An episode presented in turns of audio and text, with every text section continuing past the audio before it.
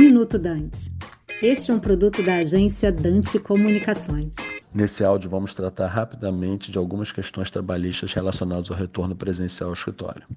Cada empresa deve entender qual é a sua melhor configuração de trabalho de retorno nesse momento.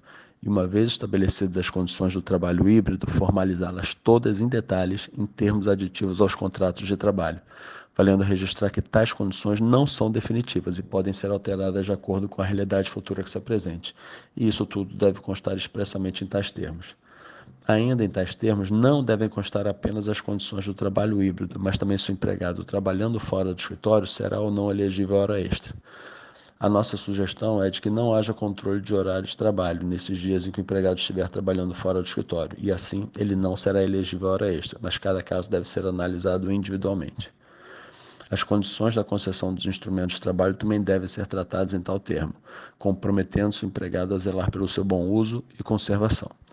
Ponto importante que vem sendo discutido na Justiça do Trabalho é sobre a obrigatoriedade ou não do empregado se vacinar.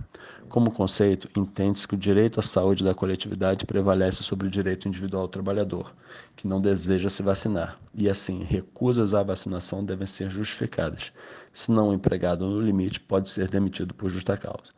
De toda forma, sugerimos que, antes de qualquer punição, medidas de cautela como envio de material de conscientização sobre os benefícios da vacina sejam adotadas pela empresa.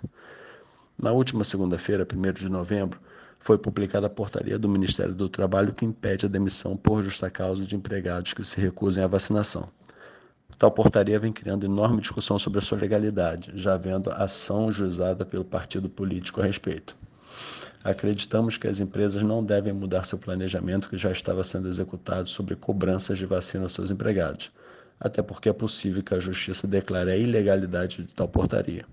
Aqui é Bruno Tocantins, sócio de Tocantins e Pacheco Advogados, para o Minuto Dante. Você acabou de ouvir Minuto Dante, um produto da Dante Comunicações.